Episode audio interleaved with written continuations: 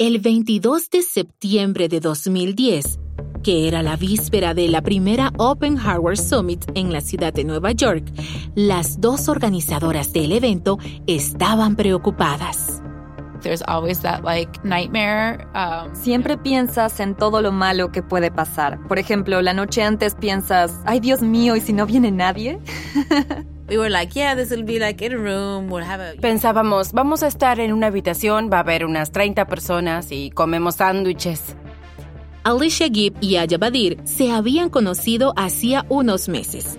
Aya había reunido a un grupo pequeño de gente en un taller que se llamaba Opening Hardware cada uno de los asistentes participaba a su manera en una nueva tendencia emocionante que estaba creciendo, el movimiento del hardware open source. Pero esa comunidad incipiente estaba muy dispersa, no tenía estructura y cada quien tenía una idea ligeramente distinta de lo que implicaba el hardware open source. Entonces Alicia y Aya se dieron cuenta de que necesitaban llevar el taller un paso más allá. Así que las dos decidimos unir fuerzas, dar un paso adelante, organizar la Open Hardware Summit e involucrar a muchas más personas. Tenían solo tres meses para prepararse, así que la presión se hacía sentir, pero estaban entusiasmadas de colaborar en esto. Querían ver lo que podía pasar cuando un grupo de fabricantes independientes y apasionados se reunían por primera vez en ese momento ya faltaban solo unas pocas horas para la primera cumbre. Y entonces, a las 6 de la mañana del 23 de septiembre, que era el día del evento, recibieron un correo electrónico de alguien de la sede.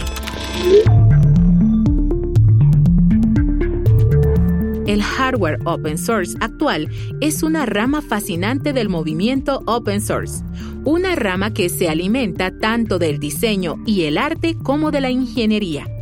De hecho, es una continuación de los primeros días del movimiento de los aficionados a las computadoras. ¿Te acuerdas del mundo del Homebrew Computer Club del que hablamos en el tercer episodio? Las personas seguían armando y desarmando el hardware, a pesar de que la computación personal ya se había vuelto un fenómeno de masas. Se convirtió en un negocio grande y propietario, pero el amor por jugar con el hardware y los circuitos, el amor por compartir lo que uno diseña con otros aficionados, ese amor nunca desapareció la gente nunca dejó de armar, desarmar y modificar sus propias computadoras. Y la cultura del hardware abierto actual tiene mucho en común con esos primeros aficionados.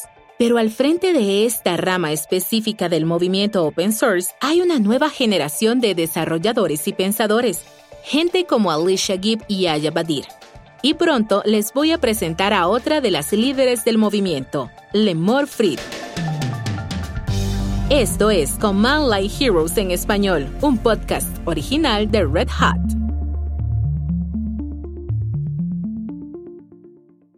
A mediados de la década del año 2000, la comunidad del hardware open source no tenía mucho de comunidad que digamos.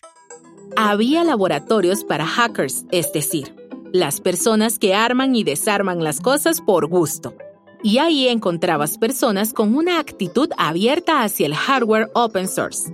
Cada vez había más espacios como esos en todo el mundo, y uno de ellos estaba en el MIT. Me llamo Aya Badir y fundé Little Bits. El grupo era prácticamente un montón de inadaptados del Media Lab del MIT, que eran artistas, diseñadores y como activistas que se unían para usar la tecnología con el fin de cambiar el mundo. Aya forma parte de esa nueva generación de diseñadores multidisciplinarios a los que había fortalecido el nuevo hardware. Aya es ingeniera y artista interactiva. Se tituló en Ingeniería Informática y de Comunicaciones y en Sociología en 2004 en Beirut y luego en el Media Lab del MIT en 2006. Negocié con mis padres que si obtenía un título de ingeniera podría dedicarme al diseño, que era lo que yo quería. Ese fue el trato. La ingeniería tecnológica estaba comenzando a infiltrarse en campos que no se relacionaban con la ingeniería en todo el mundo. En 2008, Aya recibió una beca de investigación del IBM Arts and Technology Center.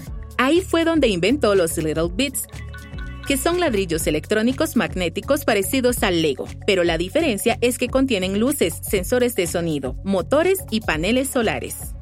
Así que pones una luz, un LED, en una batería y se enciende la luz. Si le colocas un sensor de luz en medio, haces una lámpara de noche. Y si le pones motor y dos ruedas, tienes un auto fotoactivado. También puedes ponerle un módulo Bluetooth de baja energía para poder activarlo con tu teléfono. No necesitas ser ingeniero y te lleva unos segundos. Se pegan con imanes, así que son como mágicos y suenan bonito cuando encajan. Aya tenía dos metas, convertir a los Little Bits en una empresa y hacerla open source. Quería poner los conceptos de la ingeniería al alcance de todos.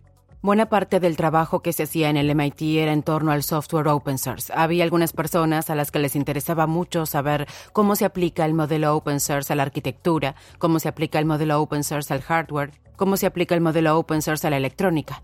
Es que es lógico que, pues, hay ideas increíbles y se hacen muchos esfuerzos. Y si siempre se cierran los inventos y la propiedad intelectual, el que sufre es el mundo a mí lo que siempre me ha gustado es encontrar la forma de ganarme la vida, de ser sostenible y de crear empresas sólidas, pero sin dejar de compartir los conocimientos. Pero Little Bits también tenía que funcionar como empresa. La fabricación, la distribución, la inversión, cada área implicaba ciertos costos. ¿Cómo podría combinar los objetivos comerciales y al mismo tiempo lograr que su hardware, que era el punto neurálgico de su operación, fuera open source? Para tratar de resolver el problema, Aya consiguió una beca de investigación de Creative Commons y usó Little Bits como caso de estudio. Y en ese momento decidió realizar el taller Opening Hardware a principios de 2010. Organizamos un taller en que pensamos en cosas como ¿qué es lo importante? Necesitamos una definición, necesitamos un lugar para reunirnos, necesitamos un sitio web, que funciona, que no funciona. Más o menos al mismo tiempo, Alicia había estado haciendo algo similar en Bog Labs, otra startup que intentaba ser open source. Yo siempre insisto en que tienes que estar segura de que estás preparada emocionalmente para abrir tu hardware antes de volverlo open source porque es como si regalaras a tu bebé. Alicia Gibb trabajaba como investigadora y diseñadora de prototipos en una empresa proveedora de hardware abierto que se llamaba Buck Labs. En sus comienzos era bibliotecaria. Terminé una maestría en bibliotecología y ciencias de la información y por azares del destino llegué a la electrónica. Me di cuenta de que me fascina la sensación que tengo cuando enciendo un LED y veo que lo que estoy haciendo es que los electrones hagan algo. Es como si controlaras una pequeña parte del universo. Me siento muy poderosa, me encanta. Aunque la bibliotecología y el hardware abierto parezcan muy diferentes, para Alicia comparten el mismo espíritu. Es que el papel de los bibliotecarios no es ser vigilantes. Están ahí para ayudar a las personas a encontrar la información que necesitan. Así que esos principios me abrieron la puerta al open source, que me pareció la opción obvia. Las empresas como aquella en la que trabajaba Alicia, Buck Labs, estaban empezando a entender las oportunidades comerciales que ofrecía el hardware open source. Si las empresas pequeñas se volvían open source, podrían acceder a un grupo más amplio de fabricantes, o sea, clientes. A su vez, las empresas grandes podrían compartir sus diseños open source con sus competidores y aún así obtener ganancias, pues lo que les iban a vender eran las piezas relacionadas. Mi jefe terminó diciéndome, ha de haber más personas que quieran hacer hardware open source además de nosotros. ¿Tú crees que puedas localizarlas para organizar una reunión? Esa conversación plantó la semilla de la futura cumbre, y justo cuando Alicia comenzó a buscar otros fabricantes de hardware open source, Aya recibió la beca de investigación de Creative Commons y organizó el taller. Era la primera vez que iba a ver a Aya en persona. Y estaba muy emocionada porque había leído sus investigaciones y las usé cuando hice mi tesis sobre Arduino. Había conocido a muchas de las personas de este campo o había estado en listas de correo electrónico junto con ellas o cosas así. Las personas que ella reunió en su taller se convirtieron en líderes del movimiento del hardware open source. Ahora son los integrantes del equipo de Arduino, los fundadores de SparkPhone y MakerBot. Y también hay una persona muy interesante que bautizó a su empresa de hardware en honor a la primera programadora informática del mundo. Me refiero a Lemore Fried. Lemore participó en el taller de Aya, pero en realidad se conocían desde antes. Habían sido compañeras de clase en el MIT cuando Lemore estudiaba ingeniería a principios del año 2000. Me gusta desarmar las cosas. Nunca sentí ganas de tocar música, por ejemplo, a pesar de que lo que querían mis papás era que tocara el violín. Pero a mí lo que me gustaba era jugar con la electrónica, las computadoras y la tecnología. Volver a armar las cosas no me gustaba tanto. Pero conforme fui creciendo aprendí un poco más de ingeniería y empecé a poder armar cosas, no solo desarmarlas. Te encuentras con muchos engranes y motores y es como una danza muy hermosa e intrincada de la tecnología. En el MIT, Lemore no solo aprendió cómo se arman las cosas, sino también a hacerlo muchas veces, de forma sistemática y precisa. Al mismo tiempo estaba sucediendo algo maravilloso, el surgimiento del hackeo del hardware. Antes tomabas chips individuales, les conectabas cables y podías fabricar cosas, pero eran muy grandes, muy caras y tomaba mucho tiempo construirlas. Y luego gente pensó, ah, pues sí se puede escribir código en una computadora, ¿por qué no escribimos código para las piezas electrónicas? Yo apenas estaba empezando a hacer experimentos con la electrónica cuando llegaron al mercado los controladores Mac de bajo costo que eran reprogramables.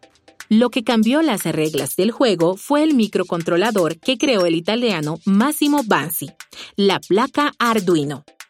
Bansi estaba investigando nuevos enfoques para el diseño interactivo en un dispositivo más antiguo, que se llamaba Basic Stamp pero era caro y tenía relativamente poca capacidad informática.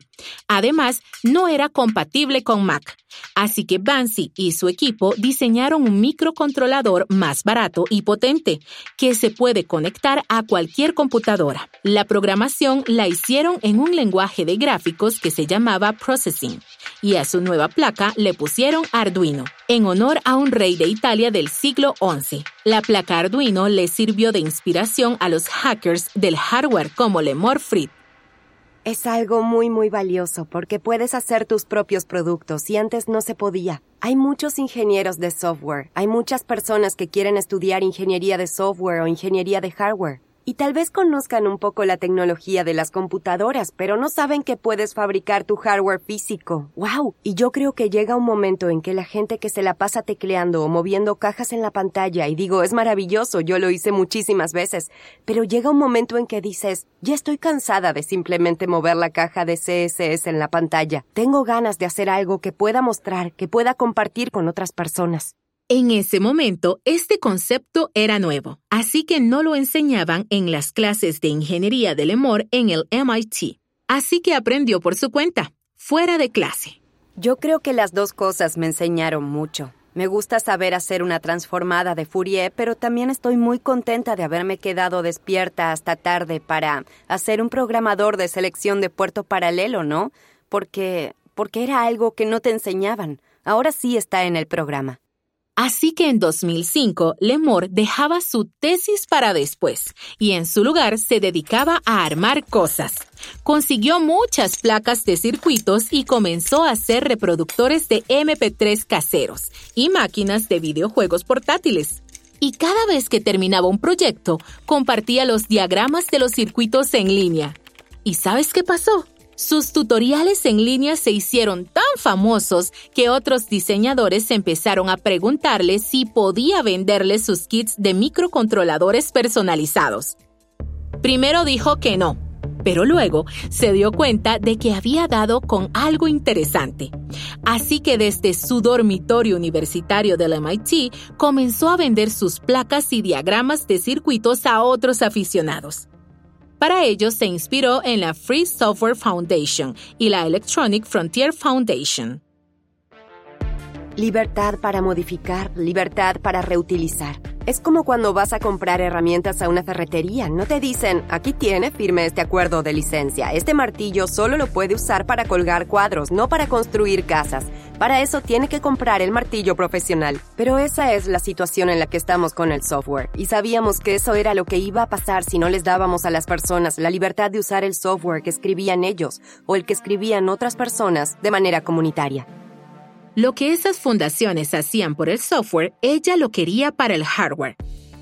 Quería promover el hardware que puedes fabricar con la placa Arduino, el que puedes fabricar en tu dormitorio de la universidad. Pero para eso, Lemore necesitaba abrir sus diseños para atraer a otros creadores y enseñarles, y pronto se iban a necesitar protecciones para todo ese hardware abierto. Volvamos a mi visita a Lemore. Estamos aquí, en el centro de Manhattan, en nuestras instalaciones de casi 5.000 metros cuadrados, en que realizamos las actividades de fabricación, producción, pruebas y diseño, y por supuesto también hacemos un poco de línea de comandos. Sin duda, está muy lejos del pequeño dormitorio universitario en que comenzó su empresa en 2005. El negocio que empezó cuando Lemore vendía kits a los aficionados creció muchísimo y se convirtió en Ada Fruit Industries. El nombre se lo puso como homenaje a Ada Lovelace, la matemática inglesa que concibió el primer programa informático del mundo en el siglo XIX. Estamos produciendo y fabricando hardware open source que tiene firmware y software open source. Es como la fábrica de Willy Wonka en el país de las maravillas del open source. Es como Disneylandia. Sí, eso dice la gente. La Disneylandia del hardware. La fábrica de Fruit abrió en 2012. Vamos a escuchar a Lemore otra vez para que nos muestre su máquina de plantillas, que traza en qué parte de la placa irá cada componente. Bueno, tu teléfono celular, tu laptop, cualquier artículo de electrónica, cualquier GPS, incluso los juguetitos que regalas en las fiestas, tienen piezas electrónicas que se fabrican en una máquina que se llama Pick and Place. Y lo que hace es recoger las piezas pequeñas y colocarlas en su lugar. Por eso se llama Pick and Place, que significa recoger y colocar. Bueno, esta es una pieza delgada de metal y se pueden ver los agujeritos cortados con láser. Ajá. Entonces, el patrón que ves aquí en la placa de circuito coincide con el modelo de la plantilla. El pick and place coloca todas las piezas en la placa de circuitos y luego pasan por este horno, como bizcochos en una cinta de producción industrial. Para Lemore, históricamente el hardware es más abierto por naturaleza, porque a diferencia del software, el hardware siempre ha estado más abierto, hasta cierto punto. Cuando comprabas productos mecánicos, incluso productos electrónicos, los diagramas técnicos siempre venían incluidos por si había que repararlos. En ese entonces no teníamos hardware open source propiamente dicho, pero podías abrir lo que fuera con un desarmador, entonces era como si se autodocumentara. Como no podrías reparar la unidad de tu disquete de tu Apple II sin los diagramas de circuitos, te daban los diagramas. Pero ahora ya no es así. Actualmente tu hardware viene en un hermoso y elegante rectángulo de vidrio. Por eso necesitábamos crear algo que permitiera que las personas compartieran el hardware, porque la época en que se compartía voluntariamente se estaba acabando. Lemore, Aya, Alicia y los demás partidarios del hardware abierto se reunieron en ese taller de Creative Commons en un momento clave, en el que se estaba perdiendo el acceso a la forma en que se armaba el hardware. Si querían garantizar el futuro de una comunidad de hardware open source, una comunidad que no se limitara a los aficionados, sino que se convirtiera en un movimiento sostenible, iban a tener que unirse como un grupo bien formado, con objetivos, reglas, definiciones y estándares. Las comunidades open source son como piedras preciosas y delicadas. Un golpecito las puede destrozar. Están hechas de gente, gente.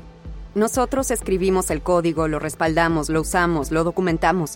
Liberarlo es algo muy personal.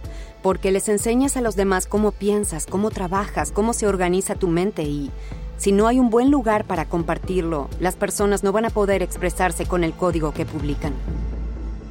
¿Y qué pasó después? Cuando los integrantes de una generación de creadores de hardware abierto salieron de sus dormitorios universitarios y laboratorios para hackers para conocerse, se sentaron las bases de un movimiento. Vamos a viajar al 23 de septiembre de 2010, muy temprano. Dentro de unas horas, Alicia Gibb y Aya Badir darían la bienvenida a los asistentes a la primera Open Hardware Summit. En solo tres meses habían logrado crear y organizar un evento completamente nuevo para la generación de creadores de hardware que acababa de nacer. Pero vendría alguien a las 6 de la mañana recibieron un correo electrónico de su contacto en la sede del encuentro. Para su sorpresa, decía, En la puerta hay una fila de gente que ya está esperando para entrar. El evento empezaba a las 9 y eran las 6 y ya había gente. En esa cumbre inaugural de 2010 hubo 320 personas que abarrotaron el salón ni nos imaginábamos lo grande que era la comunidad y todavía me sorprende que sea tan internacional. Hubo un momento en que alguien quería mandarnos un donativo desde Tailandia y nos mandó efectivo, un billete tailandés. Y nos quedamos como, wow, hay gente en Tailandia que cree tanto en nosotras que nos manda dinero en efectivo por correo. Miré el salón y pensé, este es un momento importante. Lo que está pasando en esta sala va a ser un momento histórico. Lo sentí en ese momento. Es increíble que hayamos recibido tanto apoyo durante y después del summit. Apoyo de personas que querían patrocinarla, de personas que querían dar una conferencia al año siguiente. Antes del primer año, Alicia y Aya sabían que su objetivo principal sería desarrollar una definición operativa del hardware abierto. En realidad había dos razones por las que necesitábamos una definición. La primera era unificar los criterios de la comunidad para que la gente no pensara que puedes sacar hardware open source y luego decir, ah, no, pero esto tiene una cláusula no comercial. Tienes que poder revender el hardware, sobre todo porque hay que invertir dinero. Está hecho de materiales que hay que extraer del suelo y eso hay que pagarlo y había desacuerdos sobre la obligación de compartir las trazas de enrutamiento, o si compartir el diagrama de circuitos era suficiente, o si tenías que hacer que el archivo de la placa fuera open source y ese tipo de cosas. A ver, espérate, ¿esto encaja en la definición de hardware open source o no? Porque controlamos el chip, pero no es open source. Y la segunda razón por la que era importante es que el hardware es diferente del software, porque no obtienes los derechos de autor en cuanto lo fabricas entonces el hardware nace libre hasta que lo patentas, hasta que decides cerrarlo con un monopolio. Así que queríamos que existiera algún tipo de definición, un eje legal, que se convirtiera en una norma comunitaria y se pudiera sostener ante los tribunales. En realidad, ese no era el primer intento de crear una definición estandarizada de hardware abierto. En 1997, Bruce Perens, creó un programa de certificación de hardware abierto. Era una figura reconocida en el movimiento open source porque había ayudado a crear las pautas originales del software open source más o menos en esa misma época. Esas pautas las administra una organización que se llama Open Source Initiative, que se abrevia OSI pero no había pasado gran cosa con el programa de certificación de hardware de Perens en 1997. Y con la llegada de una nueva generación de creadores, se necesitaba actualizar los principios. En esa cumbre lograrían un acuerdo general sobre la definición estandarizada y las mejores prácticas para el hardware open source. El solo hecho de reunirlos a todos y de compartir las ideas y los proyectos pareció poner en marcha a la comunidad. Pero el tema de conversación principal fue la definición del hardware open source. Había puristas que creían que no se podía llamar hardware open source a menos que toda la cadena de herramientas fuera open source. Pero otros decían que no podía ser porque algunas de las herramientas de diseño de circuitos o las herramientas de impresión 3D que usaban no eran open source, pero argumentaban que eran accesibles y había versiones libres. Bueno, al menos del software, así que eso era suficiente para poder replicar y modificar el invento. Entonces no había razón para que toda la cadena de herramientas fuera open source. Luego pasamos a las conversaciones sobre la atribución. En muchas licencias de software open source, la atribución no es tan importante. En este caso, sí se discutió mucho porque el hardware es caro. La persona que lo crea no solo invierte tiempo en un garage con una laptop, también invierte dinero contante y sonante en los objetos físicos que a veces se importan de un país a otro y que también se fabricaron en algún momento. Y eso hay que recuperarlo de alguna manera. Una de las oradoras principales de la cumbre fue una antigua compañera de clase de Aya Badir, Lemor Frit. Uno de los debates que tuvimos fue si el archivo CAD tenía que estar en formato abierto. Recuerdo que hubo una gran mesa redonda y que todos tenían su opinión. Algunas personas decían que no y otras decían que sí. Al final dijimos, bueno, vamos a cambiarlo para que diga que debe estar en el formato original, que es como una alternativa razonable, como que tenemos que pensar en algo. Entonces se nos ocurrió una especie de término medio. Si puedes liberar los archivos, no es necesario que estén en un formato de documento abierto, pero deben estar en un formato que pueda leer una persona que tenga un acceso razonable a las herramientas. Incluso invitaron a algunos abogados de Creative Commons para ayudar a aclarar algunas cosas. Nos dijeron, miren, si van a juicio por hardware open source, van con las de perder. Así que pensamos que lo que hace que muchos titulares de licencias y comunidades se fracturen es que no coincidan las expectativas o que las personas no las comuniquen. Entonces, el sentido de la definición es, no es realmente un marco legal porque de hecho no hay protección legal para muchas de estas cosas, pero sí es un marco para que las personas expresen sus expectativas, para que digan cómo quieren y esperan que se use su hardware, su firmware y sus diseños. Y hasta ahora ha funcionado muy bien. Mientras más sinceras sean las personas sobre los usos que los demás le pueden dar a su hardware, mejor será para todos, porque la gente no sale con cosas como, bueno, tú dijiste esto, pero legalmente puedo hacer esto otro. El debate sobre la definición del hardware open source siguió todo un año. Mientras tanto, se realizó un concurso para crear un logotipo que acompañara la definición. En 2011, en la segunda Open Source Hardware Summit, la intención era ratificar la definición. Pero aquí fue donde las cosas se atascaron un poco. El logotipo ganador generó ciertos problemas porque se parecía al logotipo de la Open Source Initiative. Volvamos con Alicia. Yo todavía pensaba, ay, qué bonito, la vida es color de rosa y a todo el mundo le cae bien todo el mundo. Fue como volver a la realidad para entender que incluso en la comunidad open source puede haber errores y desacuerdos y gente que quiere demandarte. Finalmente se llegó a un acuerdo, pero la experiencia estimuló al nuevo movimiento. En 2012, Alicia, Aya y el equipo fundaron la Open Source Hardware Association, también conocida como OSHA, y finalmente la OSHA logró redactar una definición.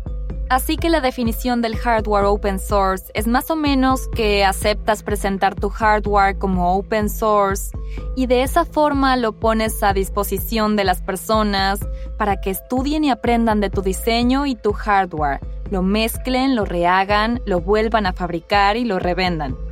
Y luego puedes solicitar la atribución de tu hardware y puedes pedirle a la gente que respete una licencia que le adjudicas a tu hardware. Desde todos esos dormitorios universitarios, garajes y comedores, y gracias a unos mil makers de todo el mundo, finalmente surgía un estándar comunitario. Escuchemos a Lemor Fried.